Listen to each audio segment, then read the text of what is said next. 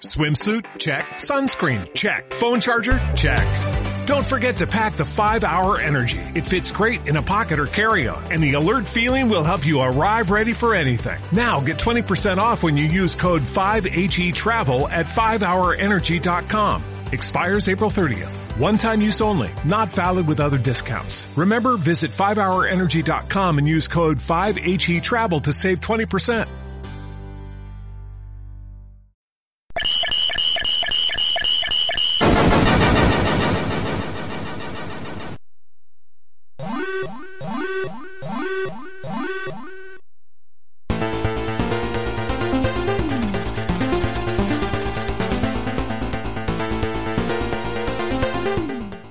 Hola MSXeros, bienvenidos a un nuevo programa de Conexión MSX, en este caso la segunda parte del especial sobre la saga Nemesis.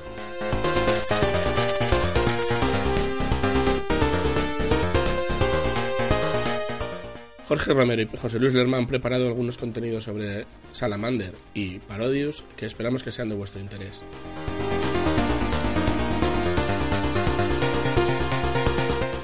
También lo hemos amenizado con un poco de música bastante especial.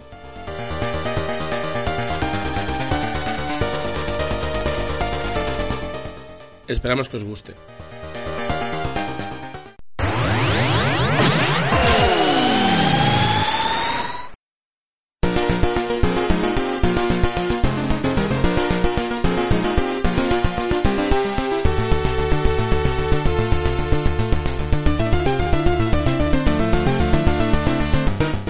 Llevamos un rato orbitando Gradius y ha llegado el momento de abandonar su sistema planetario. Vamos a hacer un salto de hiperespacio y vamos a aterrizar en las proximidades de Latis. Evidentemente, del juego que vamos a hablar ahora es un spin-off muy conocido que se llama Salamander.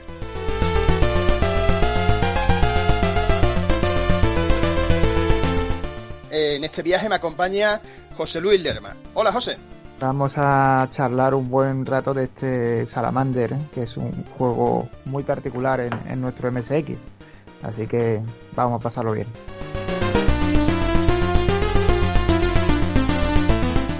Eh, Salamander es un, Salamander es un shoot 'em up eh, desarrollado y publicado por Konami. Eh, fue creado en el año 1986 para Recreativa y al igual que ocurrió con, con la versión de, de, Gradius, en MSX salió un año más tarde, a manos de la misma compañía, de Konami. Por tanto, el juego para MSX salió en el 87.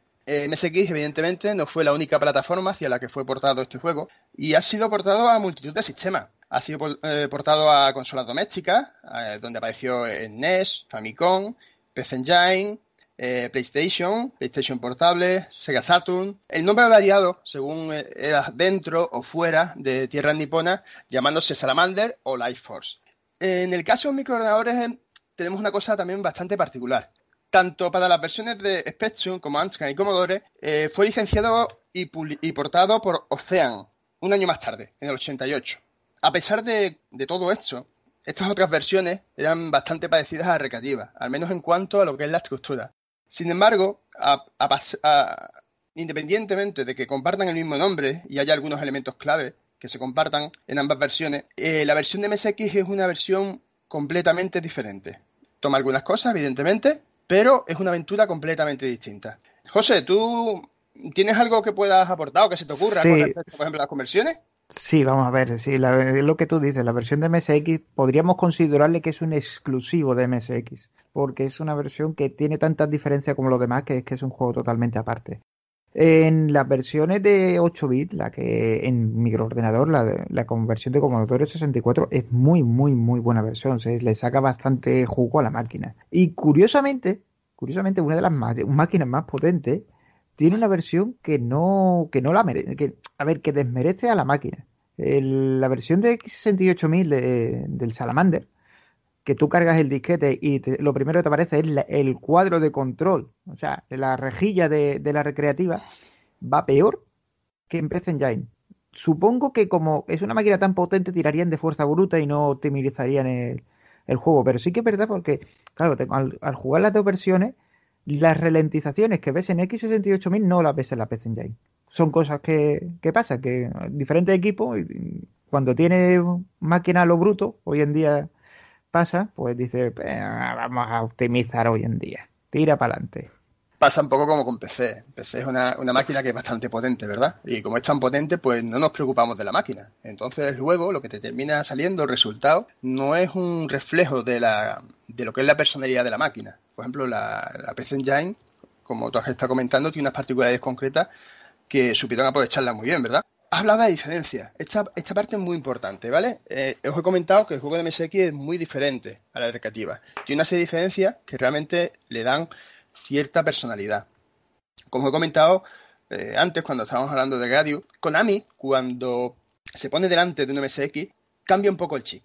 Cambia el chip y piensa en que el usuario no es un, una persona que está sentada frente a una máquina recreativa, que está rodeada de ruido, que tiene un rato, eh, para jugar, que son 5, 10, 15 minutos. No, aquí hablamos de una persona, un usuario que está en su casa, la tranquilidad de su hogar, y decide pues echarle sus horas a su juego. Entonces, como he comentado en otras ocasiones, tiene tiempo de algo. ¿Qué consecuencias tiene esto? Pues bueno, voy enumerando algunas. Mira, por ejemplo, una de las novedades que tiene es que el juego de MSX tiene una intro, una introducción con sus gráficos, con sus textos, ¿vale? Y que nos presenta a los pilotos, les da una personalidad ya no solo a los pilotos, sino también a las naves, ¿no? Nos presenta quiénes son, qué nave pilotan y más o menos te vas identificando con cada uno de los elementos del juego. Los niveles en, la versión de MSX son bastante más largos que en el arcade original.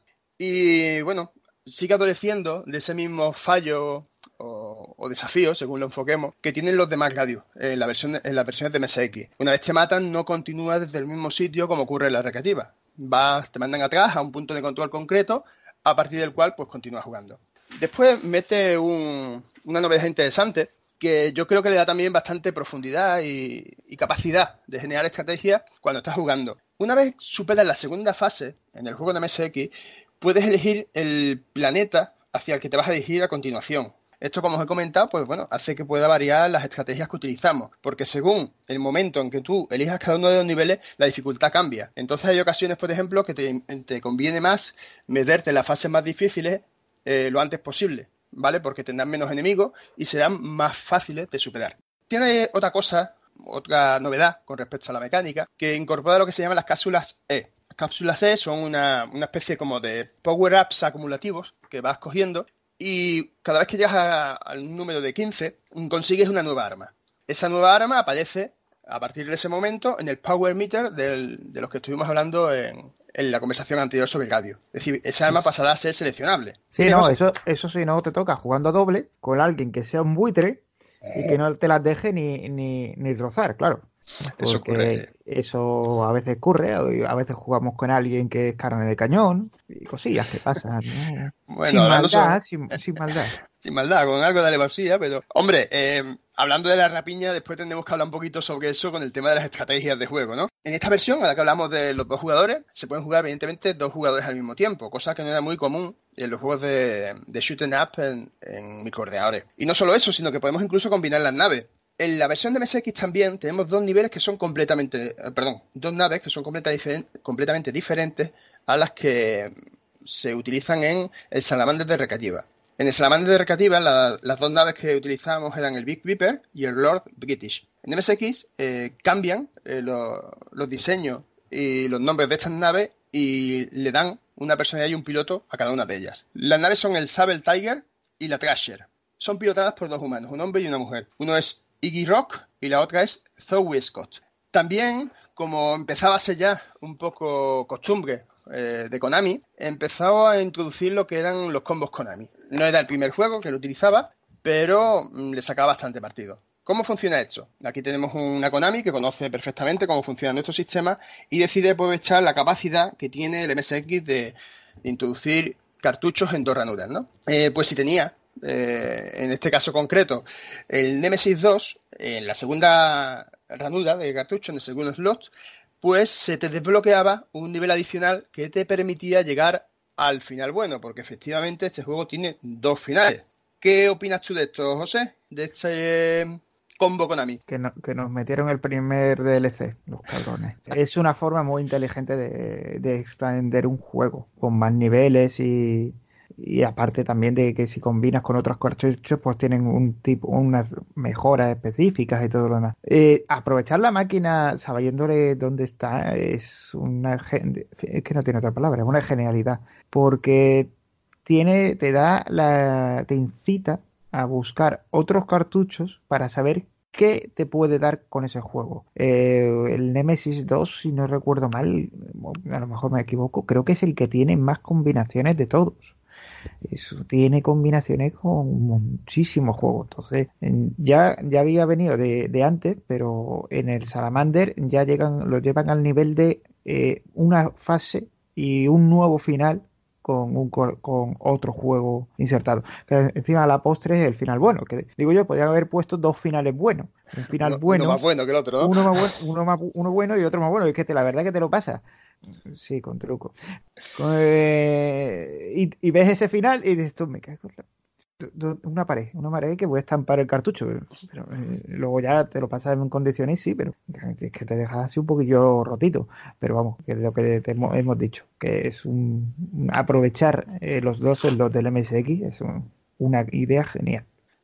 Aparte, en la época, si te fijas, no era tan como, o sea, el concepto de terminar un juego hoy día parece que lo damos como tú tienes un juego y lo tienes que terminar porque es la norma, es lo normal, ¿no? Pues son mucho más asequibles que antes. Eh, estaba el otro día viendo mm, un gameplay del Maze of que en su día no lo pude tener, y Dios mío, no se te pueden ocurrir o sea, es imposible que se te ocurran según qué cosas, ¿no? Y la gente aún así jugaba, ¿no? Se acostumbraba y estaba acostumbrado a que los juegos fueran en muchos aspectos injustos, ¿no? Aquí pasa un poco lo mismo, ¿no? Tú terminas el juego que es bastante difícil y de repente te encuentras con que, bueno, el Doctor Venom no estaba muerto y no quiero hacer spoiler, es un juego de ya un puño de años, pero te hace la puñeta, ¿no? Vamos a dejarlo ahí. Pero sí, hacía falta este segundo cartucho. Eh, necesitabas tener todas las predicciones y además tenías que tener un artefacto que se llama Crystal Breeze si no lo tenías, aún así tenías el final malo, aunque te hubieses puesto el cartucho en el los secundario. Que, eso, es otra, eso es otra, No, no, tienes no tienes el Crystal Breed, te tienes los dos cartuchos, te tienes un rato sufriendo y encima ves el final malo. Me no, no, no quiero cortarme del directivo que se le ocurrió eso. o que no encuentre las predicciones, que también había que buscarlas, no estaban en sitio tampoco. Sí, no, no, mm. yo son puñeteras de encontrar las cabronas. Bueno, hemos estado hablando de las particularidades que tiene en la versión de MSX, ¿no? Que hemos dicho que es otro concepto. Es decir, tú juegas el, jugador objetivo, ¿vale? El público objetivo del juego es una persona que está en su casa y que realmente quiere padalear, eh, paladear el juego, ¿no? Pues entonces te meten una historia, una historia que tiene bastante más peso que la recreativa. Eh, ¿Vamos con ello, José? ¿Te parece bien? Hombre, siempre una buena historia es agradable de escuchar, sobre todo si es para un juego de MSX. Recordemos que estamos hablando de un juego de un shoot up, ¿vale? Un arcade de pegatiro y se curraron un, un guioncillo bastante interesante.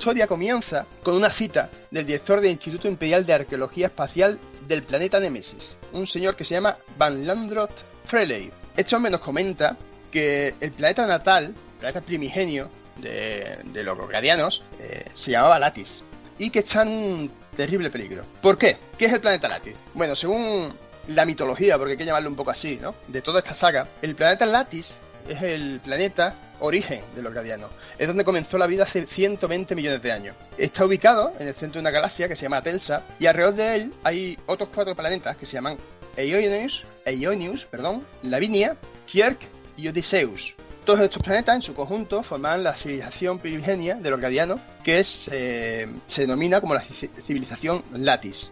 Mm, estos planetas de los que estoy hablando son las puntas de lanza de esta civilización. Y digamos que esta civilización tiene como dos fases, una primera y una segunda civilización, la antigua y la nueva Latis. La antigua Latis, esta primera, primera civilización, eh, floreció hace unos 100 millones de años según la mitología gradiana. Eh, los antiguos escritos que hablan sobre, sobre esta civilización dicen que tenían unos poderes especiales, un poder psíquico que lo llaman Crush Below Power, que les permitían mm, ver el futuro. Tanto es así y tanto, tanto hicieron con estabilidad, tanto la perfeccionaron, que llegaron hasta el punto de, ser capaces de ver el futuro hasta 100 millones de años en el futuro. Y lo que vieron no les gustó nada. ¿Qué fue lo que vieron? Pues fueron la destrucción de sus descendientes, fueron viendo la muerte de su propia civilización. Decidieron hacer una advertencia hacia sus futuros descendientes, a sus hijos, y lo que hicieron fue realizar una serie de profecías esculpidas en placas de metal.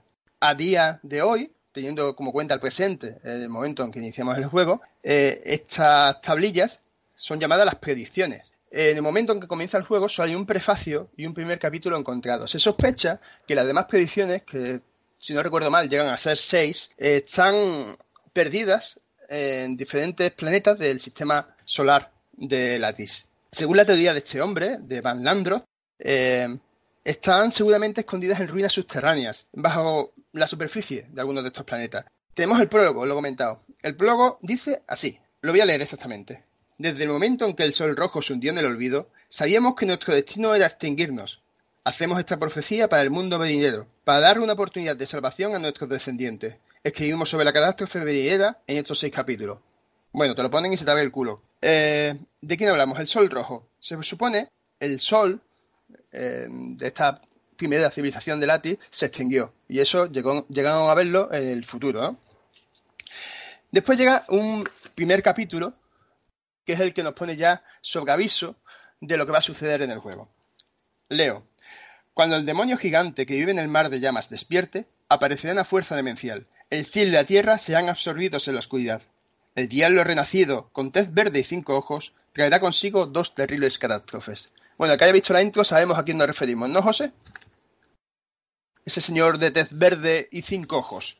No sé, algún tal, alguien que empieza por V, mm, puede ser. Pues no me, no, me más apropiado, ¿eh? Veneno. no sé, a lo mejor, a lo mejor, a lo mejor no, era, no era él, sino alguien que se le parecía. no fui yo, fue otro que tiene una careta, ¿no? El tema. Un, ya... un mapache que entró corriendo. Ahí está. Pues ya sabemos más o menos por dónde va la, la, película, ¿no? En el momento que comenzamos no hay más predicciones, solo tenemos esa primera predicción y ese prefacio. Sabemos que la civilización va a terminar, y que el desencadenante de, dos grandes catástrofes va a ser el Doctor Venom. Eh, cuando comenzamos el juego, en Nemesis han recibido un comunicado de, de, Latis, en el que comentan que han sido atacados por un grupo de combate desconocido, que recibe el nombre de Salamander, de viene el nombre del juego. Se entiende que em, esta fuerza desconocida ha instalado una base fortificada en Odysseus, uno de estos cuatro planetas de los que hablaba, y ha tomado el control de Latis. La gente de Latis, que aún sigue con vida, se está retirando a una estación de relevo de transporte llamada ZOT, ¿vale? Eso lo comentan como información adicional porque yo creo que en el juego no llegamos a pasar por ahí, pero oye, es interesante, son detalles que dan un poquito más de profundidad, ¿no? Estamos teniendo una civilización que está en, en plena huida y los supervivientes de esta invasión se están desplazando hacia una estación orbital. Hombre, la verdad es eh, que al, darte estos detalles, que aunque no aparezcan en el juego, lo que te hace es que te meten en la historia, te implican eh, a la hora de jugar. Entonces, mm, viendo un argumento así, eh, es muy interesante poder, poder, mm, como te digo yo, implicarte jugando. De hecho, es lo que te comentaba. Es distinto el perfil, porque tú pones esta intro, toda esta cantidad de información en área creativa y la gente no le da tiempo a leerla ni informarse. Esto está pensado para el usuario de microordenador, para la persona que está en su casa, se pone de noche, se, pone su cafelito, su Coca-Cola, lo que sea, y se pone a echar la partida, disfrutando el juego. Como hemos comentado, es un guion bastante potente para lo que estamos hablando, ¿no? De un, de un shooter up, ¿no? De un juego de nave. Un tanto arquetípico, me comentabas tú antes, claro, quizás por la época en la que fue escrito, pero la verdad es que a mí personalmente me gusta bastante. Sí que es arquetípico, es muy ochentero. Vamos a ver, el juego en sí es muy ochentero entero coño, eh, sin haberlo planeado me sería un pareado. Eh, es la típica historia del bien contra el mal, de civilizaciones antiguas, con ruinas, eh, todo esto es muy ochentero. y es que es un juego ochentero. Es arquetípico, es como eran los juegos en la época, es un juego que intenta implicarte a la hora de jugar. Sí que es, sí que es lo que hemos dicho, está un poquito trillado, pero es que no estaba trillado en los microordenadores. Entonces, quiera que no, es un punto de ganancia, de un punto para atraer a la gente al juego. Eh, eh, quieras que no, también son técnicas de marketing, es atraer a la gente a que juegue a tu juego, es que es así. Claro, aparte crea un, como producto crea algo mucho más completo. No es solo el juego, no es solo la mecánica, es la mecánica, es la ambientación, es todo, ¿no? Y entonces en ese aspecto crea una magia, que es lo que realmente hace que este juego sea especial, ¿no? Aparte de que técnicamente sea una virguería, es grande en muchos aspectos. Bueno, pues os comentaba antes también algunos detalles sobre la mecánica, ¿no? Que traía algunos cambios. Y entre ellos estaba el tema de, lo que eran las cápsulas. Las cápsulas de energía, que una vez que cogías 15, pues eh, podías conseguir un arma para tus Power Meter y mejorar eh, tu capacidad de ampliación. No voy a comentar todas las armas, simplemente voy a comentar algunas de ellas, como por ejemplo son los Hawkwind, son unos misiles que pueden moverse, o sea, normalmente tú cuando juegas un, un Nemesis, los misiles caen hacia abajo. En el momento en que tú coges este tipo de misiles, eh, los misiles van hacia arriba o hacia abajo según estés en una zona de pantalla u otra. Esto no siempre conviene, pero casi todo el mundo los cogemos, porque por norma general son bastante útiles. Después tenemos dos tipos, varios tipos de láser. Uno de ellos, por ejemplo, es el Meteo, que es un láser un poco más ancho, eh, que te permite, es el único que te permite destruir algunos tipos de, de meteoritos que te caen en el planeta Ionius. Después puedes coger otro más ancho, eh, más potente en muchos aspectos, pero que no te permite destruir estos tipos de, meteoritos, que se llama Screw Laser. Screw Laser. Y bueno, otro arma así curiosa son los misiles tejidos, ¿vale? No hace falta explicar mucho más sobre, sobre ellos, ¿no? Después, aparte del Power Meter, de esta capacidad de ampliación que tenemos, que heredamos de Gradius, tenemos algunos ítems especiales que, bueno, son eh, una novedad eh, en la franquicia. Tenemos las cápsulas de energía que hemos estado comentando antes, la, energía de potencia para potenciar el power meter, pero por ejemplo tenemos otras, por ejemplo, que permiten parar scroll. Hay otra, por ejemplo, eh, que te permite iluminar un área que está oscura en el planeta Lavinia. puedes hacer que los, las options que te van siguiendo se paralicen y se queden en formación a tu alrededor. Otro que hace que los options vayan girando a tu alrededor y el ítem de combinación, como os comentaba antes, que si están jugando dos personas pueden combinarse las dos naves para tener más potencia de fuego. Bueno, mm, este es uno de los juegos más difíciles de la franquicia. Mm, hay gente que disputa, creo yo, entre el Nemesis 3 y el Salamander. No sé yo, ¿tú qué opinas? ¿A ti cuál te parece más difícil, José? El Nemesis 2. El 2, ¿no? El 2, el 2 es el más difícil de todo. O sea, el Nemesis, yo creo, yo creo que el 2 es el más difícil. Y este creo que está en, eh, casi empatado con el Parodius. El Parodius me cuesta menos avanzar, pero más progresar. El inicio del Parodius se me hace más sencillo, pero llega a un nivel me cuesta mucho más. Y este tiene un inicio más duro, pero parece que me cuesta un poquito menos cuando me matan, me cuesta un poquitín. Ah, nah, me matan igual. Un poquitín menos como progresar. Esto es como todo. Eh, la verdad es que, claro, el Parodius es que es otro juegazo otra, otra maravilla de Konami, que si no. Y, ahí está, no sé, yo creo que se hicieron la, competencia y dice, a ver, ¿quién lo hace más jugable, tú o yo? Hombre, Paudio se le va a dedicar un huequito en, en, este especial porque realmente merece la pena. Aparte que un juego súper original, tú te empiezas a mirarlo, la cantidad de referencias que tiene y demás, y es una chulada, ¿no? Bueno, no me quiero meter mucho porque no se van a meter los compis, pero yo le tengo cariño a ese juego bastante. Bueno. Sí, sí, Luego, luego vendrán con, con cuchillos para afeitarnos otras cosas por hablar de su juego. Hombre, nada, aparte. Con el tema de dificultad, yo entiendo también que hay gran diversidad de opiniones, ¿no? Hay gente que pensará completamente diciendo lo que estamos diciendo nosotros.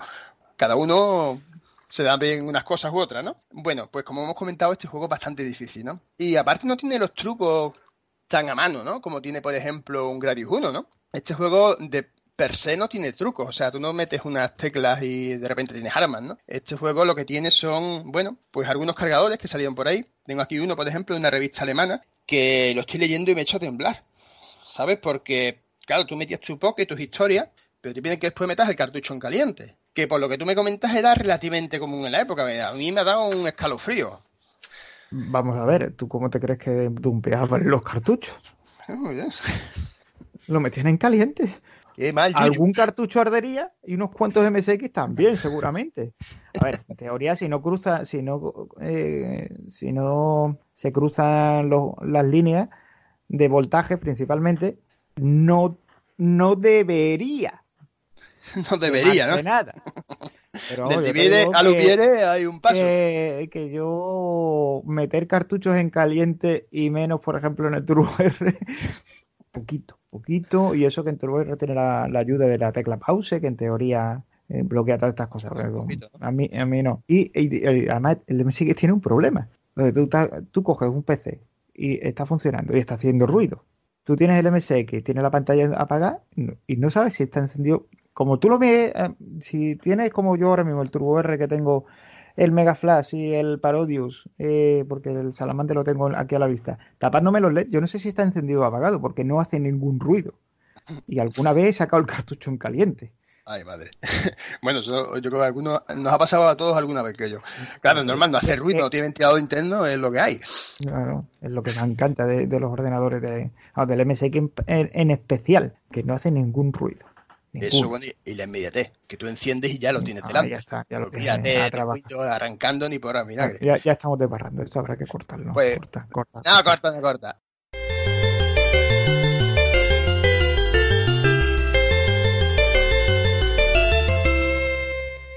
Bueno, pues te comentaba con el tema de los trucos. Tenemos solo esa acción y después tenemos el Game Master. Pero claro, tú utilizas el Game Master, puedes empezar desde el nivel que tú quieras y demás. Pero claro, el final bueno, que yo sepa, no puede llegarte al final bueno con el Game Master.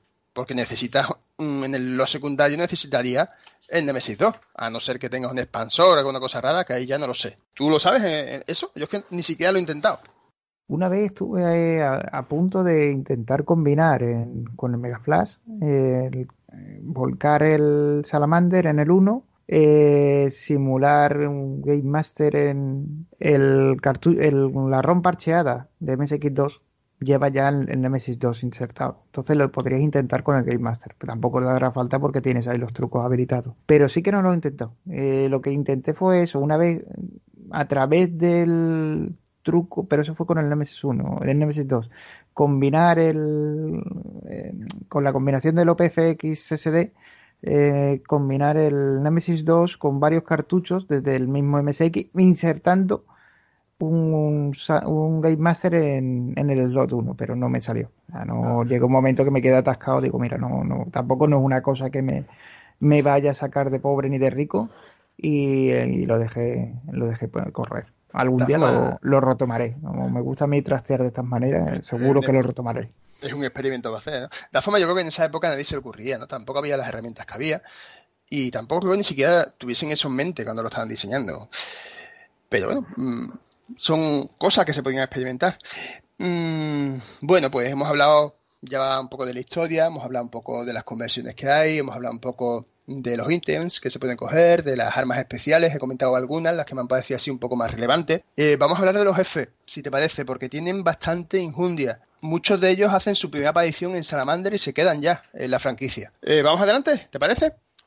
Sí, la verdad, y además los jefes tienen un diseño, bueno, ya iremos llegando, tienen uno de los diseños yo creo que más ambiciosos de todas las sagas, ¿eh? Tienen el, ese aspecto, bueno, ya lo vas a decir tú, ese aspecto orgánico que tiene, que también es marca de, de este juego en especial, no tiene tanta, tanto, no son tan orgánicos el resto de, los de los Nemesis, y sí que es cierto que lo que tú dices, tienen tienen carisma, tienen, son, juegos, son unos jefes que no los ves y no se te olvidan fácilmente. Claro, porque tienen progresión muchos de ellos a lo largo del tiempo. Ahora te comentaré un poquito con algunos porque tiene chicha, tiene chicha. Empezamos por el primero. El primero es el golem. El golem mm, te llama la atención, ¿no? Estás acostumbrado a jugar al Gradius, que siempre empiezas, pues, bueno, pues empiezas en un ambiente más o menos mecánico o enfrentando a naves, aunque empieces, por ejemplo, en un terreno montañoso. Y este primer enemigo del Salamander nos pega un bofetón en la cara y nos presenta un enemigo completamente orgánico. No solo el enemigo, sino todo el propio nivel. Nos encontramos con un nivel que se supone que ha sido infectado por los bacterios y lo que tenemos es un terreno orgánico. Llegamos a un punto en que nos encontramos con el golem, que no es otra cosa que un enorme cerebro con brazos y un ojo en el lóbulo frontal. Es el cerebro del propio nivel. Me explico según explican, ¿vale? En, las instrucciones y en los demás sitios que estoy yo leyendo, le da una explicación a su función. Tú te entras en un nivel que es un nivel completamente orgánico y todos los que son los brazos que se van moviendo, que te atacan, los palos esos de forma extraña que, salen hacia arriba, que bueno, que cada uno interprete como quiera, todas esas cosas eh, están controladas por un mismo cerebro, que es el enemigo del nivel. Se supone que toda esta materia orgánica Mm, está controlada por el mismo. Entonces, en el momento que tú destruyes al cerebro, es cuando toda esta materia orgánica muere, porque todo el nivel es un organismo vivo, ¿vale? Se supone que incluso los propios enemigos que te van saliendo son pseudoorgánicos y lo va generando eh, esta entidad a modo de, anticuerpo. Y el cerebro solo hace aparición cuando no hay más remedio. Si te fijas, incluso un poco antes de llegar, hay una especie de tejido que es regenerativo, que tienes que ir cruzando eh, a base de, de disparar metralla para poder llegar a este jefe. Eh, este jefe lo retoman, no se queda aquí. Eh, lo retoman después en, más juegos de la saga, que es lo que hace un poco que todo el mundo se acuerde de ello. ¿Me querías decir algo, José? Eh, sí, lo que tú dices de, que parece un, sistema defensivo orgánico. claro, eh, mirándolo como, como, como, lo, tú, como tú lo has explicado, sí que es cierto que es como si estuviera el, cerebro respondiendo a una infección, siendo eh, precisamente los salvadores la infección.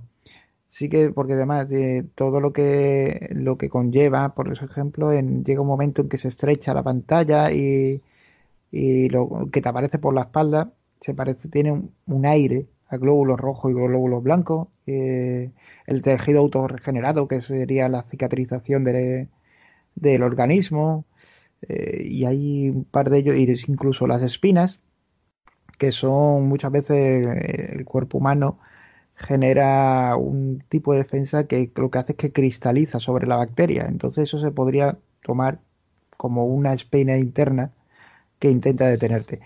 Francamente, la verdad es, pensándolo así, no, no, no se me había ocurrido nunca pensarlo de esta manera. Yo jugaba y mataba y tampoco me complicaba mucho la vida. Y sí que tiene mucho, mucho más sentido de lo que, de lo que yo pensaba. Es bastante imaginativo, ¿verdad? Bueno, pues vamos a seguir con los jefes. El siguiente se llama Tetran, ¿vale?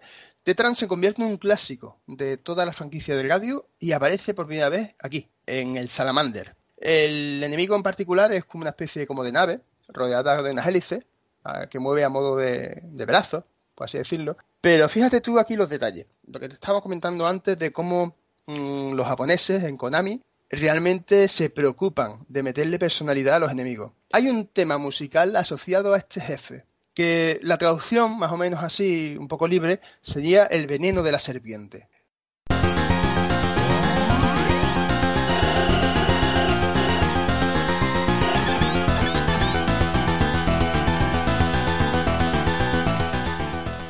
Cuando te encuentras con este jefe tienes una tonada musical, un tema que está bastante chulo, y que después, en siguientes eh, entregas de la saga, eh, estoy hablando Gradius, no solo Salamander, no solo este spin-off, ¿vale?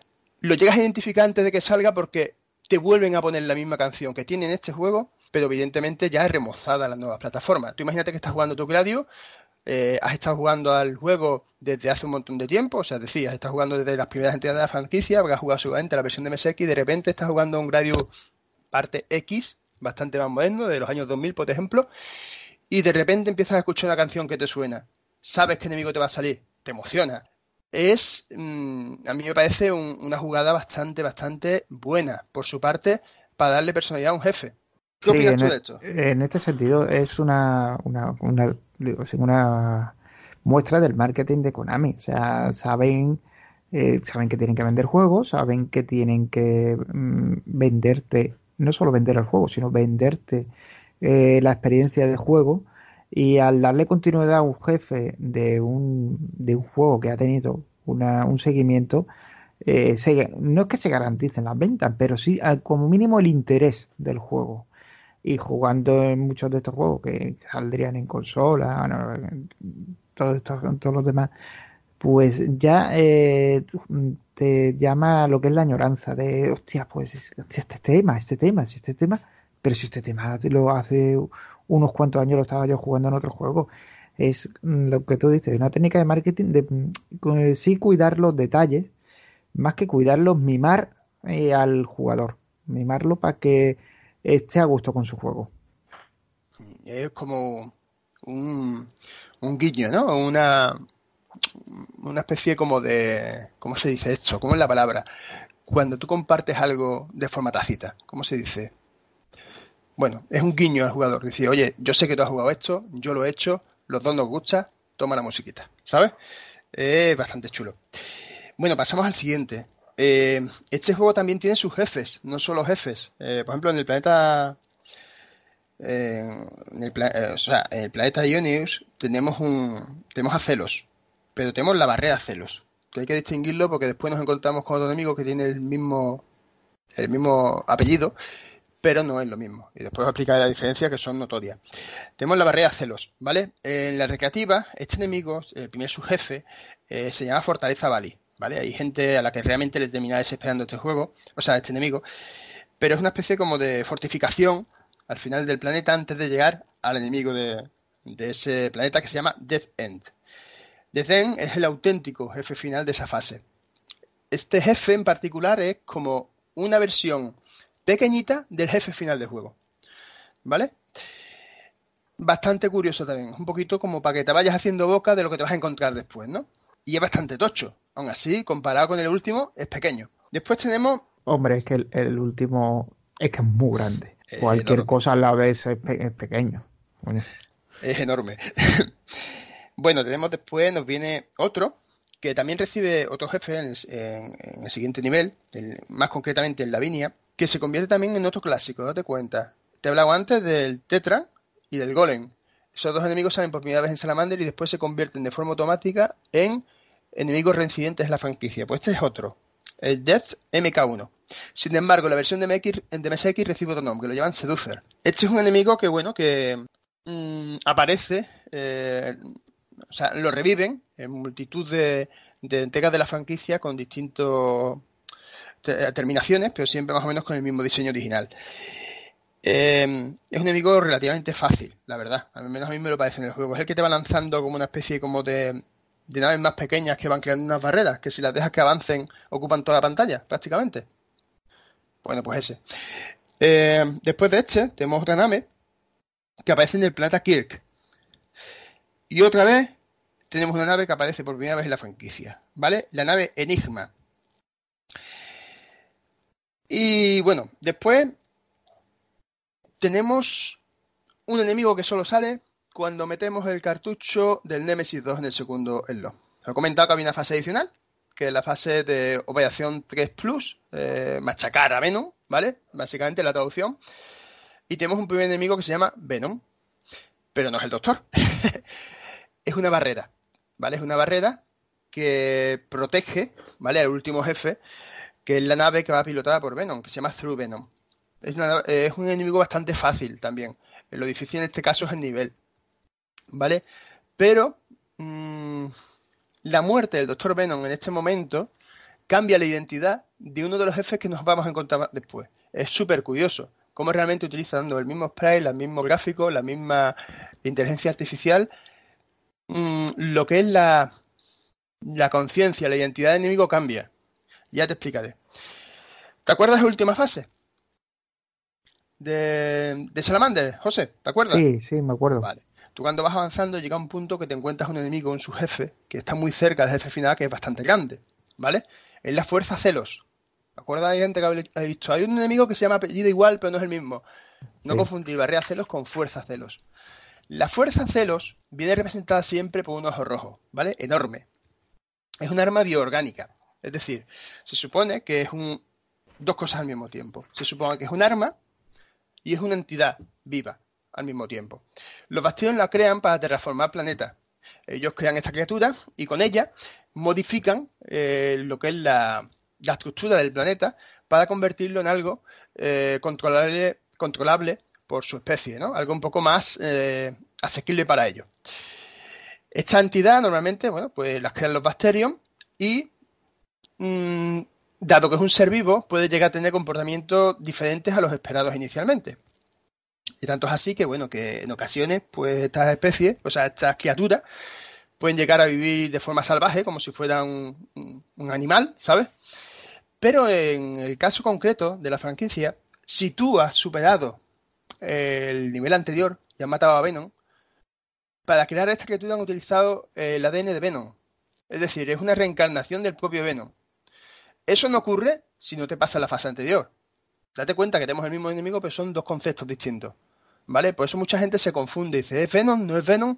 Sí, pero si te pasa la fase anterior. Si no, lo que matas no es a Venom.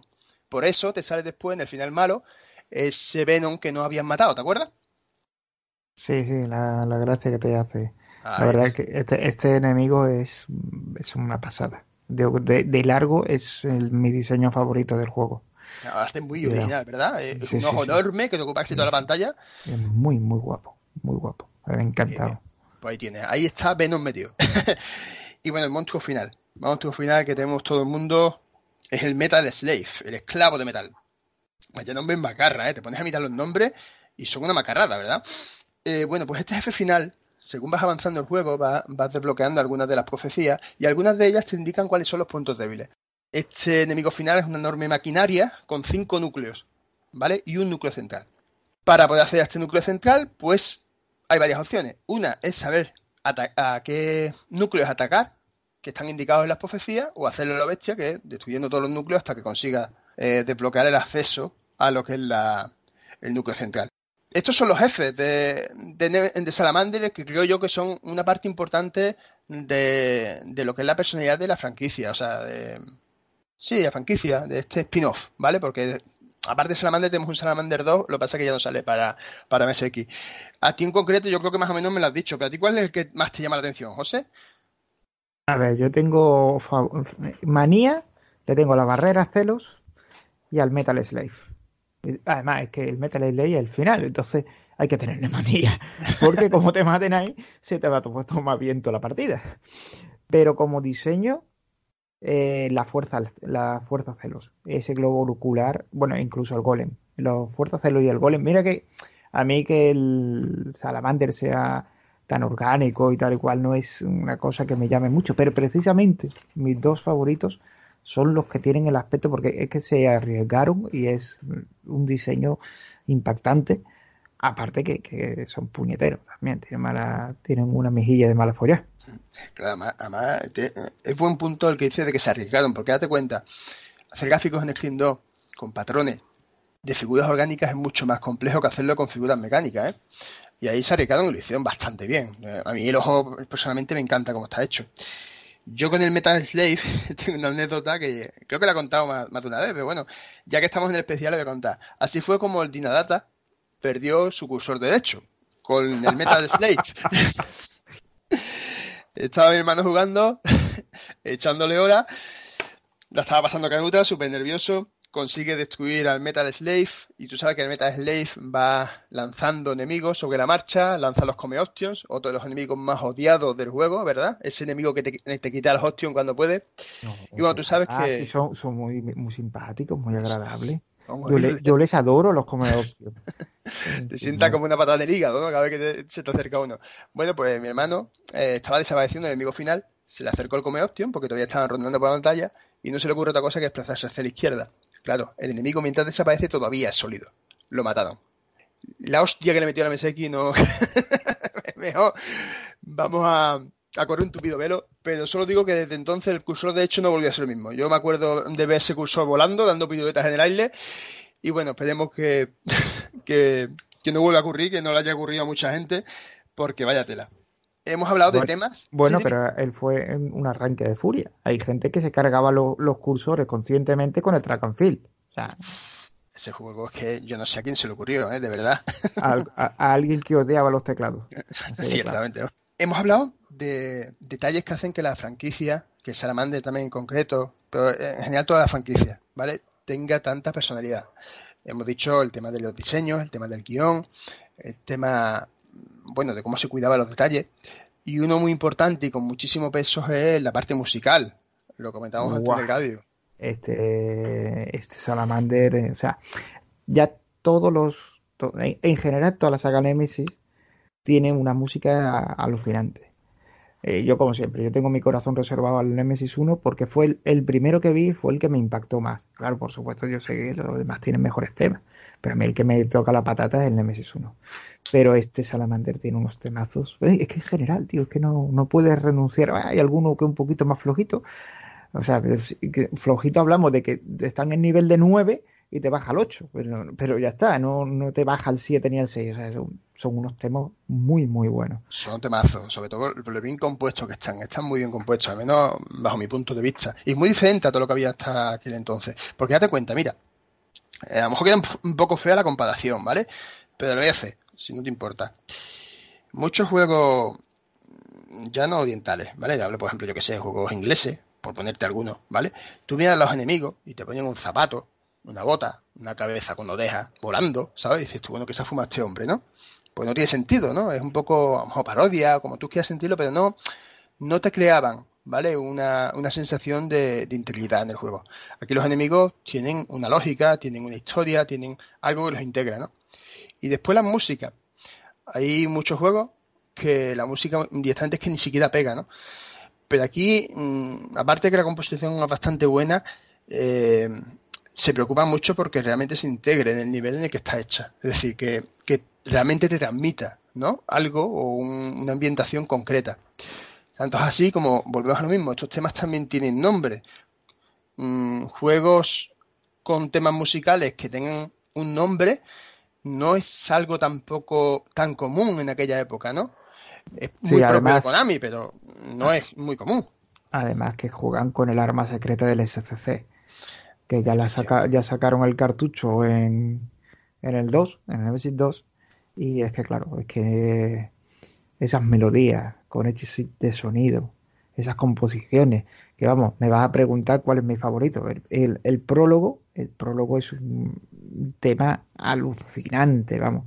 Y otro, otro que me encanta, pero que me encanta es el Fly Height. El Fly Height es un temazo chulísimo. ahora dirás tú de qué pantalla es el Fly Height, seguro. Te digo lo mismo, eh, conduciéndonos hacia la base espacial ZOT, cuando te enfrentas a Tetran, la segunda fase, el Fly High. Los temazos son chulísimos, la verdad, ¿sabes? Y además son, son macarradas los títulos, tú te pones a mirarlo, ¿vale? Mira, por ejemplo, te los traduzco un poco para que te hagas la idea, ¿no? El poder de la illa, combate, ¿no? Campo estelar, quema el viento, la última salida, destruyelos a todos. O sea, directamente los nombres parecen. Tú me pones a mí solo los nombres y parece que me estás hablando de un grupo de heavy metal, ¿verdad? O sea, tú los pones aquí y dices tú, vaya tela. Tanto es así, también están compuestas estas canciones y tan chulas son, que se ha quedado un poco en el imaginario colectivo, que hay un, grupo de rock bastante interesante que se llama Crisis Alma, hay algunos vídeos en YouTube que ha versionado canciones de Salamander. Y os recomiendo que las escuchéis, a ver si después Jordi se acuerda. Son tremendos, tienen una potencia brutal, ¿eh? Después, si quieres, ¿tú las has llegado a escuchar, José? No, estos temas de, este grupo no. De hecho, pues- ya ah, estás hablando conmigo, estamos grabando y ya estoy buscando los temas. Pues ahora te lo pongo. Tú imagínate las canciones de Salamander con una guitarra eléctrica potente, más potente, y suenan del copón.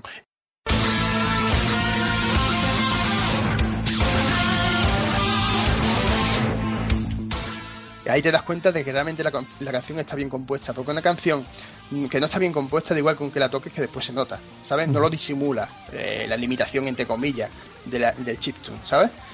Mm, de, todas maneras, lo que tú dices de juegos con música que no pegaban, hombre, es que es mejor un juego con música que no pega que juegos directamente que no tienen música. Bueno, eh, apenas, cosa. Que, apenas tienen sonido. Yo, a ver, yo entiendo que la gente se acostumbre a jugar de esa manera, pero mm, a mí me cuesta mucho. Yo, hay un dicho muy antiguo, muy antiguo, que una mala película con una buena banda sonora puede soportarse. Una banda sonora en una película puede salvar, o sea, no puede convertir una mierda en película, una película buena, pero puede salvarla, puede hacerla soportable. Una muy buena película con una mala banda sonora no, no es fumable, te cuesta verla, porque el sonido, de hecho, eh, estuve leyendo yo en un estudio de, cine, de estudiantes de cine, de cómo analizaban la banda sonora de Tiburón. O sea, le ponían las secuencias de la película sin banda sonora, con banda sonora, y luego quitaban la imagen y ponían el, la, solo la banda sonora de la película. Es que la ansiedad te la transmite, ¿eh? El tenen, tenen, tenen, eso te lo transmite, te, te pone de los nervios, ¿sabes? Ciertamente, o sea, eh, eso es un, un, detalle, un punto muy importante de lo que es el diseño. Tú cuando diseñas, el sonido es parte del todo. No puedes quitarlo. Tú quitas la música o quitas el sonido y te estás cargando un trozo del juego, ¿sabes?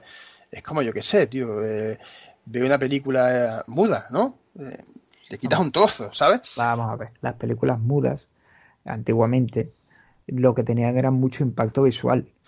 lo que no tenían de sonido, aparte de que se tocaba, eh, tenían un pianista que era el que les daba la entrada, eh, tenían un impacto. Tú vas a ver una película Buster Keaton y Buster Keaton es un, monstruo delante de la cámara.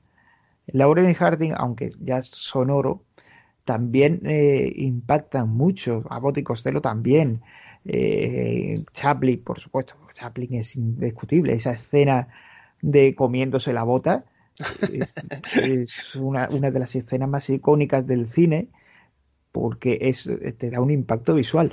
Pero una vez que tú ya ligas eh, audio y vídeo, que ya has acostumbrado a la gente de que una secuencia de, vídeo tiene que tener una secuencia de audio que le acompañe. Simplemente, yo qué sé. No, que eh, cuenta el, incluso. eh, En 2001. El 2001, la banda tú piensas, tú piensas en, en el monolito y por sistema ya te, te viene la banda sonora de, de 2001. Y hablando de 2001, como de Mazinger Z o de, de El Señor de los Anillos o Terminator, cualquier. eh, un- una, una buena composición de audio y de vídeo, aunque ahora estemos desbarrando, seguramente luego se recorte, eh, te, te, eh, te da una entrada mejor al espectáculo, al disfrute de, de eso que al final estás disfrutando viéndolo. Es que una música bien implementada hace una sinergia. La sinergia entre lo que es la imagen y lo que es el audio. O sea, todo junto es mejor. O sea, el- la suma de las partes es mejor que el conjunto, ¿no? Si la sabes realmente unir en condiciones. Incluso las películas mudas, ¿no? Como estás comentando, incluso se esforzaban por poner aunque fuera eh, la orquesta, ¿no? O yo qué sé, tú ves alguna película e intentaban meter un poquito como de... Aunque después se potencia mucho más, ¿no? Cuando, está- cuando bien lo comentas, ¿no? Cuando después llegan películas ya un poco más conocidas, como por ejemplo 2001 o Tiburón, que realmente es que es parte de la narrativa, ¿no? Pues yo creo que esto eh, en los videojuegos se tiene que tratar igual, porque al final hablamos de lo mismo, ¿no? De transmitir sensaciones. Hablando de transmitir sensaciones, Una cosa que eh, las producciones modernas, personalmente, ¿sabes? Eh, yo es que soy muy... eh, creo que se ha perdido un poquito, se ha tirado hacia una producción muy en, a- en sonido, muy cinematográfica. A mí mm, los juegos modernos será cosa mía, pero la banda sonora no me, no me atrae tanto, o sea, no me implica tanto como antiguamente. Hay, sí, hay juegos que, que te implican más, pero no sé, a lo, a lo mejor al perder ese tema de que había que sacarle el jugo a los chips, que, que no eran samplers, que no tenían música, pero ahora la música es un MP3, tiene una orquesta, te la toca, la guarda y a correrla. Mm, a lo mejor antiguamente, como tenías que sacarle más, más jugo, tenías que buscarte, te- tenías que romperte un poquito las cejas para sacarle un aprovechamiento, le daban un toque más personal a la música. Ahora quieras que no, parece la música no industrial, genérica, sino genérica. eh, sí, de, de- de grupo musical. Hay grupos musicales que suenan muy bien, pero llega un momento en que dices tú, no, esta es la misma canción, el mismo tema que hace tres juegos, solo que han cambiado los violines por violas y, y le han cambiado un poquito la composición. sí, te desilusiona, Falto, te te- es, es como cuando comes sin pan, aunque yo como sin pan. Te quedas como incompleto. Estoy de acuerdo contigo, date cuenta. Mira, hay un, un problema con estas cosas. Me explico. Cuando las cosas crecen mucho, se terminan creando normas. ¿Vale? Tú, por ejemplo, creas una serie de normas para crear guiones, una serie de normas para crear música, una serie de normas para eh, buscar eh, aspectos gráficos, que sabes que más o menos funcionan y entonces te vas a lo seguro. Y eso se termina notando en la música, termina sonando de todo parecido, porque sabes tú todo más o menos que los tiempos, el tipo de instrumento, las escalas, todo eso eh, se reutiliza. ¿Por qué? Porque saben que funciona. Entonces, claro, llega un punto que ya pierde fuerza. Aquí estamos hablando, como bien comenta, aquí es que aparte la personalidad también te da el chip. Tenemos un chip concreto que es el Sound Custom Chip, el SCC, tenemos tu PSG, que es un sonido muy propio del sistema, y aparte tenemos un compositor que, que se le ocurra bastante y que no se, mm, no se apega tanto a una norma ya escrita, no de composición musical, sino de eh, esto se suele hacer así porque esto transmite tal cosa y se suele usar en este tipo de juegos. Eso entonces no existía. Entonces creo que le da mucho más forma de autor ¿no? a esa música. ¿no? Todavía hay juegos que tienen eso. Lo que pasa es que es cierto que, como bien dice, cada vez menos.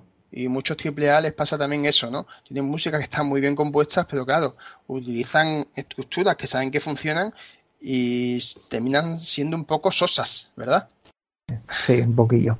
Bueno, pues ya mm, Ya hemos cubierto casi todo. O sea, lo que es el juego en sí, sí, lo hemos cubierto, nos quedan ahí unos minutitos para que no se haga largo este, este, este pedazo de alguna cosa más que haya sacado este Salamander. Pues mira, eh, ¿te acuerdas que te he dicho que aquí pusieron toda la carne en el asador en muchos aspectos? Pues hay uno más que me ha llamado también la atención, y es que hay un anime de Salamander. Hay tres ovas, tres pequeñas películas, tres pequeños episodios que hablan sobre Salamander. Y está metida Konami. No es simplemente que le hayan pedido la licencia, no, no, que Konami se puso en contacto con Pony Canyon, que es un- una empresa japonesa dedicada a estas cosas, que es bastante conocida, ¿vale? Y decidieron lanzar tres ovas eh, contando un poco la historia de Salamander. Se toman muchas licencias y tanto es así que, no se considera canon en lo que es la, en lo que es la línea argumental, pero está bastante chulo. Está bastante interesante. Yo lo estuve viendo y me gustó. Además lo hay, lo hay subtitulado en, en castellano y, y mola mola, porque te da otra visión, ¿no? del universo de esto. ¿Sabes que también salió para Disc? No solo para VHS. Y yo es que cuando lo vi me digo, ostras, qué curioso, ¿sabes? Los de Disc que ahora mismo serían eh, un escudo antibalas. Claro, eso básicamente es una paellera. No, puedes poner una paella de, de eh, Es una pena, es un formato que no que no tuvo la trascendencia que podía haber tenido. Es verdad que era poco, poco manejable, muy poco manejable disco, película en un formato de LP, mm, yo creo que nació antes de tiempo. Ese formato quizá con una compresión como lo cuatro como la, como la actual sí hubiera tenido, porque además tiene un, tamaño que es bonito, que para una colección que viste, entonces habría que mirarlo. Ah, que es verdad, ¿eh? porque tiene un reflejo chulo, así como, como doradito, ¿verdad? Eh, está guay. Pues bueno, pues eh, eh, se me ha olvidado comentarlo, salió en el 88, ¿vale? O sea, date cuenta que salió a la vez que las conversiones de Ocean y estas cosas. En Japón ya habían lanzado el juego, ya habían sacado la versión de MSX y ya estaban directamente sacando el anime, cuando aquí estaban empezando a hacer una licencia en, eh, en otras plataformas. Bueno, pues yo creo que más o menos lo hemos cubierto todo es posible que vaya a saltar algunas cosas, algunas sin querer y otras cayendo, por intentar que esto sea un poquito, un poquito más corto. Que no hemos hablado de, las conversiones, las mejoras, los parches. Venga, es que, lo dejo a ti. Es, que el, el, Salamander parcheado en MSX2, madre mía, es que es una gozada de juego, tío. Es una gozada de juego. te pones a escuchar esa intro que le han hecho con voces digitalizadas cuando pones un segundo SCC en el slot 2. Ese, que sí, es verdad, scrollitis. Que te digo una cosa, el, el scroll se nota mucho menos los trompicones a 60 Hz que a 50. Es que lo que sea, muchos juegos estaban pensando para correr a 60 Hz. Y, cuando corren a 50, aparte, lo primero es que la música se ralentiza, con lo cual mm, te queda frío.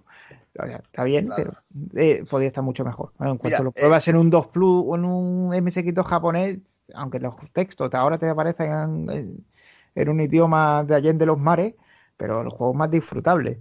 Y... Eh, te, un segundo. Estaba viviendo otro día con un, vídeo, un directo, lo estaba lloviendo, porque yo lo, veo mucho por la noche cuando hago gimnasio y todo y lo comentabas, que 60 Hz es un 20% más, que se dice pronto, ¿eh? Es un 20% más de velocidad. No es una mijita más rápido, es bastante más rápido. Vamos a ver, sí, no, aparte de que Víctor ha hecho un trabajo excelente con toda la gente de las rutinas de, de Wii del sampleo. Es una maravilla. El, vamos, es que se, es imprescindible. si alguien, alguien no ha jugado, alguien de lo que nos estamos escuchando, no ha jugado al Salamander en MSX2, directamente, no os compliquéis. Coger el parche y jugarlo. En el emulador, en el MSX con dos SCC, en el MSX con un SCC, como queráis. Pero jugarlo en un MSX2 porque es que además mm, dice, no, es que el parche en 2 Plus, no, en MSX2 también va muy, muy, muy bien. la verdad que es una chulada. Eh, estoy de acuerdo contigo, me encanta. Aparte es que. Es que mm, el, detalle de cada vez que coges un, power up que te lo cante, que cuando empieza el juego empieza ahí a alargarte lo más grande, cuando sale la nave 3, 2, 1, 0. Ya, es que eso es una cosa. Eso, vamos, eso llegas eso llega a salir así en, en el 88, que hubiera podido, que, si metías el segundo, metías el Nemesis 2, aparte de darte el final bueno, en el segundo lo te diera samples, y que hubieran parcheado el juego, porque vamos a ver, que podían haberlo hecho, haberlo hecho para MSX1 y MSX2, con lo mismo gráfico, simplemente cambiando el modo de pantalla. Y cuatro cosas y, hubiera sido la historia, vamos, hubiera reventado en España, hubiera vamos, en Europa en general hubiera reventado, pues ya reventó. Eso te decir, el juego ya se convirtió en un clásico. Todavía más. Pero todavía más, es que el concepto de samples en, en 8 bits de esa calidad no había mucho. Y más, es que está muy chulo, la verdad. Eh, queda muy bien. Yo me he quedado muy sorprendido cuando, cuando escuché cómo se amplía el sampleo a través del SCC Es que es muy bueno, ¿eh? que parece que no, pero es muy buen. La voz está muy conseguida y muy bien actuada, o sea, a mi gusto, ¿eh? queda muy chula. Aparte, y que otro, detalle, eh, otro, otro detalle también que no hemos comentado. Eh, esto también implica un trabajo conjunto. Tenemos a Víctor por un lado, tenemos a Wiz por otro, tenemos a Tony, que no lo hemos mencionado, que también hace el tema de las paletas y los ajustes de color, que le da también mucha personalidad, ¿vale? Le da un toque, ¿sabes? Tenemos a Artra, Arturo, que es este usuario italiano que ha parido esos pedazos de rutina de scroll, de las que igual mucha gente está inspirándose o directamente apoyándose para mejorar juegos. Vamos, claro. yo estoy deseando, deseando así, así te lo digo, que me hagan ya el del Parodios. Que me hagan el parche del parodio y si son capaces de no, porque esto me van a mandar todo por culo. De, de, acercarle un poquito más a la máquina metiendo el Twin B, váyame ya directamente. Si es que en, el, en, la máquina del parodio yo jugaba siempre con la Twin B, no usaba ninguna de las otras. El parodio, que juego, que juego más chulo y, que poco se habla de él, ¿verdad? En SX no se habla de todo lo que se debiera. Y es un juegazo también, ¿eh? A mí me gusta mucho. Bueno, yo es que en su día directamente el de City no llegué a conocerlo, lo he conocido después. Y cuando lo vi me digo, vaya jugazo, ¿sabes? Y cómo me lo perdí, ¿sabes? Pero bueno, pues lo dicho, yo creo que esto es un poquito como, yo qué sé, ¿no? Como una respuesta, ¿no? A todo el cariño que, que puso esa empresa, o todo, todo, el esfuerzo que puso esa empresa en ese momento concreto, ese equipo de desarrollo, en hacer un juego tan, tan redondito y cómo responden los usuarios, ¿no? A ese esfuerzo, a, a, a ese cariño un poquito eh, con todo ese trabajo, ¿no? Entonces, bueno, pues desde aquí también darle las gracias por mi parte también de ese esfuerzo, eh, que realmente merece la pena. Es una chulada poder jugar todos estos juegos remozados de esa forma, porque no nos estamos inventando nada, estamos utilizando la misma máquina, pero añadiendo más cosas que hemos aprendido, ¿no? A lo largo del tiempo.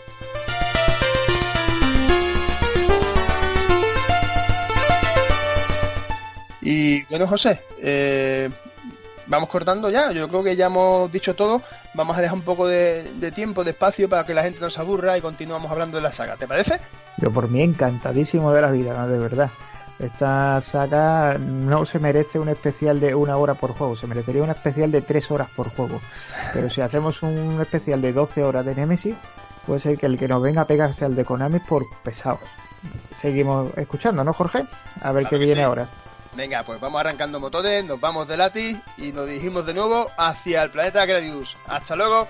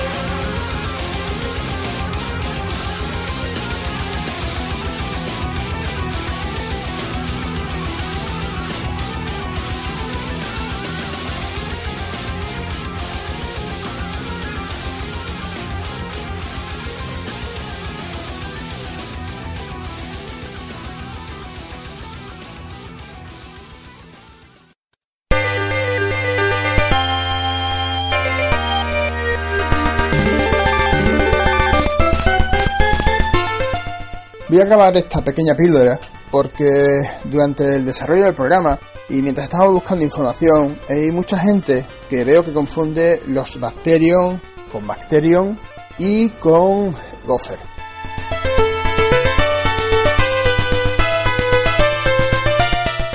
Entiendo que son entidades muy parecidas y es normal que haya confusión.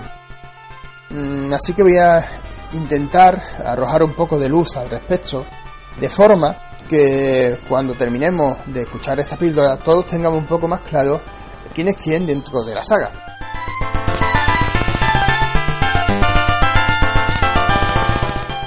Empecemos con Bacterium. Yo nací de la codicia de la humanidad. Mientras el hombre exista, yo también lo haré. Con esta cita del propio Bacterium nos queda perfectamente clara cuál es su naturaleza. No sabemos con claridad cuál es su origen, pero sabemos que se encuentra ubicado en un cúmulo estelar en sus espacios. También sabemos que es la fuente de la medida de los ataques que recibe Gradius a lo largo de la serie. A menudo confundimos Bacterium con los Bacterium o incluso con Gopher. Vamos a intentar arrojar un poco de luz al respecto. Bacterium recibe dos denominaciones. Bacterium en la saga MSX, en los Gradius 1 a 3, y Bacterium a partir del Gradius 4. Se hace esta diferenciación en los nombres porque así eh, queda bastante más clara cuál es su naturaleza con respecto a su flota. A menudo se confunde eh, la denominación que recibe su flota con la que recibe el mismo. Y esto es debido a la propia naturaleza de la criatura, Bacterium es una célula que es capaz de reproducirse a sí misma hasta convertirse en una auténtica armada viviente. Nos enfrentamos a su armada durante las dos primeras entregas de Gradius. Sin embargo, no es hasta Gradius 3 cuando nos enfrentamos al verdadero Bacterium. Bien, dicho esto, creo que queda bastante más claro lo que es Bacterium y lo que son los Bacterium. Cuando hablamos de Bacterium en plural, nos referimos a su armada, su flota, y cuando hablamos de Bacterium en singular o Bacterium, nos referimos a la criatura que da origen a esta amenaza. Curiosamente, dentro de la saga, cuando aparece como jefe, es el más fácil de todos, pero siendo la última fase tan difícil, es una especie de regalo al jugador. Ahora podemos hablar de Gopher. Gopher. A menudo también se le confunde con Bacterium. ¿Por qué? Porque tiene una naturaleza muy parecida. Se reproduce de la misma forma, es capaz de reproducirse a partir de una célula, es capaz también de infectar eh, otras entidades o planetas incluso, como hiciera el propio Bacterium en Gradius Galaxis, que es la que convierte un planeta cercano a, Gradius en una fortaleza biomecánica. Eh, Gopher llega a hacer algo parecido con un, con un satélite, pero Gopher no es más que una parte de Bacterium, no es el propio Bacterium. De hecho, es el antagonista principal de Gradius 2. Si habéis jugado la versión japonesa, os habéis fijado en la caja, hay un detalle que dice la ambición de Gopher. Es el subtítulo que recibe Gradius 2. Y esto es así porque nos están dejando caer que Gopher tiene sus propios planes al margen de los intereses de Bacterium. Esto mm, se entiende si nos fijamos en el nombre. Gopher viene de la palabra inglesa gofa, que significa algo así como chico de los recados. Evidentemente, esto nos hace suponer que no se trata más que de un súbdito o un subordinado del propio Bacterium. Sin embargo, al leer el subtítulo de este segundo grado, vemos que es un ser igualmente ambicioso. Bueno, pues espero que con esta pequeña píldora de información nos haya quedado todo mucho más claro y a partir de ahora podamos hablar con absoluta propiedad sobre una de las sagas que más nos ha marcado dentro de nuestra afición.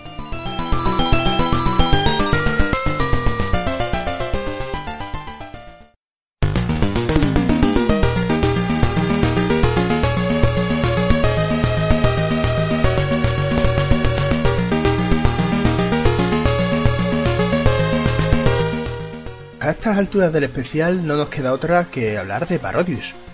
Parodius estaba a punto de no hablar sobre él. ¿Por qué? Porque Parodius en sí mismo es una saga. ¿Por qué ha entrado aquí? Eh, en primer lugar porque nace en nuestro sistema, MSX, en 1988, con su primer título, que es el Takoda Buyueshi Kiosko, o el Pulpo Salva la Tierra. En segundo lugar, porque toma eh, bastante mm, cosas de la saga Radio, no solo de su mecánica, sino también de su ambientación. Y bueno, yo creo que es un más que suficiente como para meterlo en este especial. el objetivo de este primer juego es salvar los sueños de los niños que están siendo robados. en este juego manejamos a Taco, que es un pulpo, y tiene la misma mecánica base que los radios.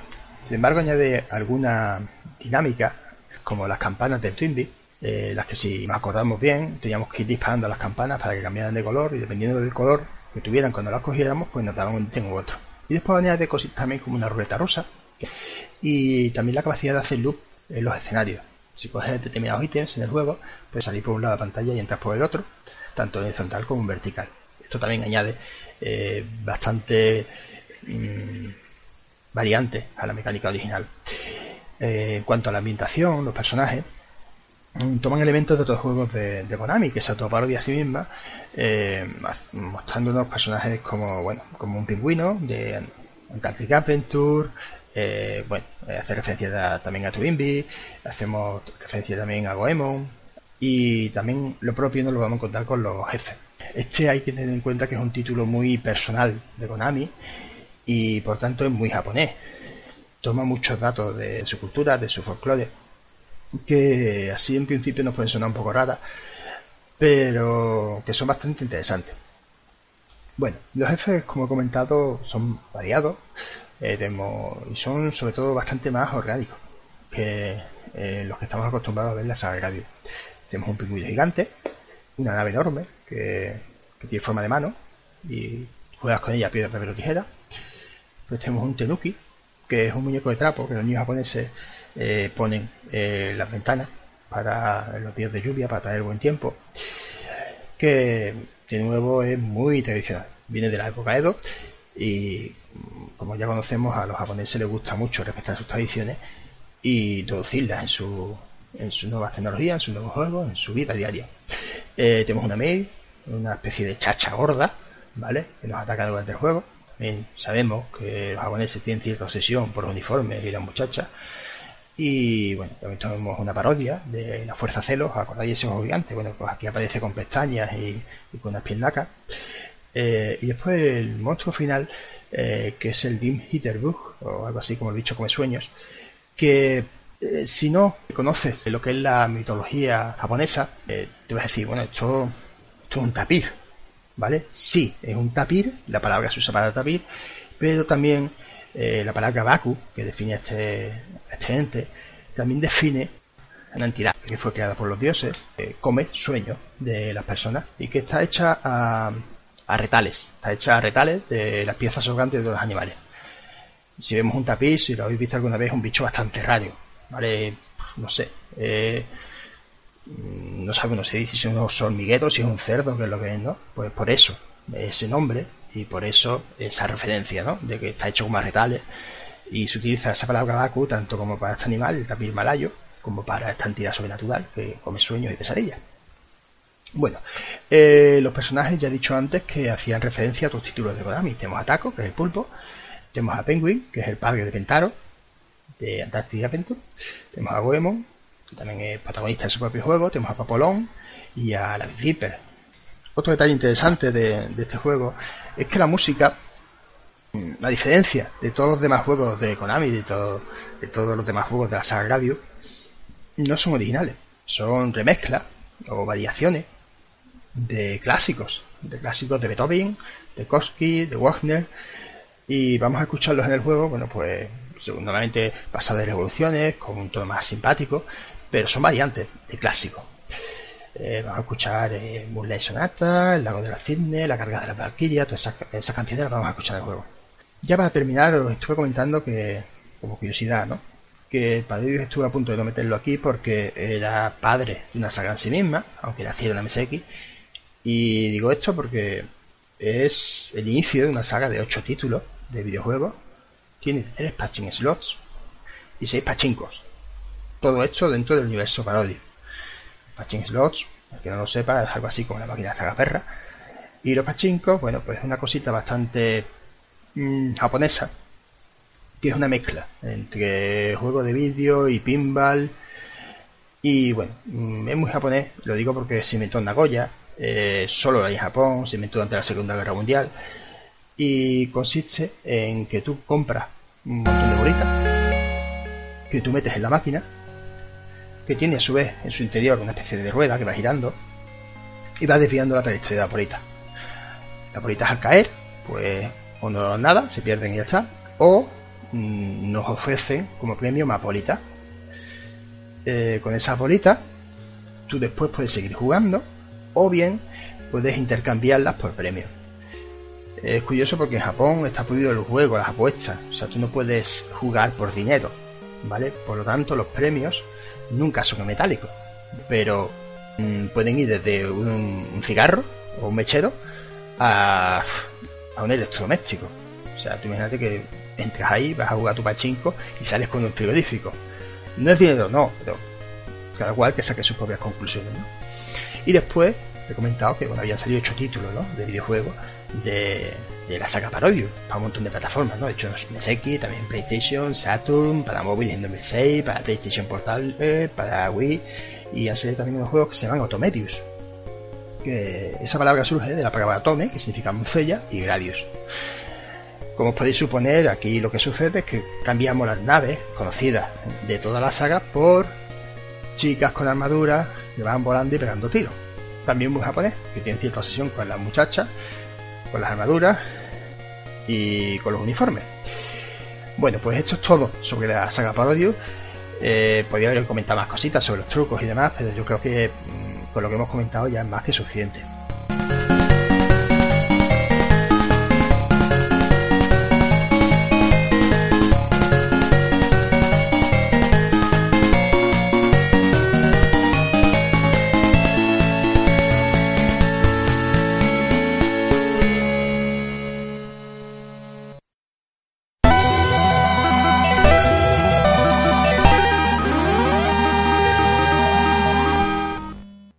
Pues eso es todo, de momento. Quizá en el futuro podamos volver a la órbita de Gradius.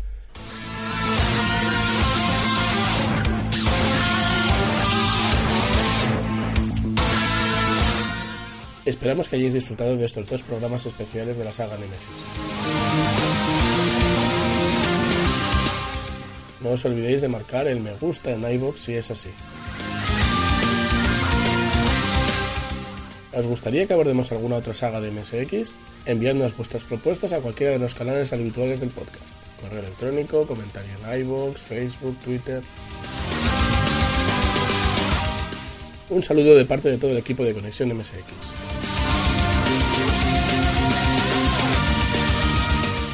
Salud y MSX.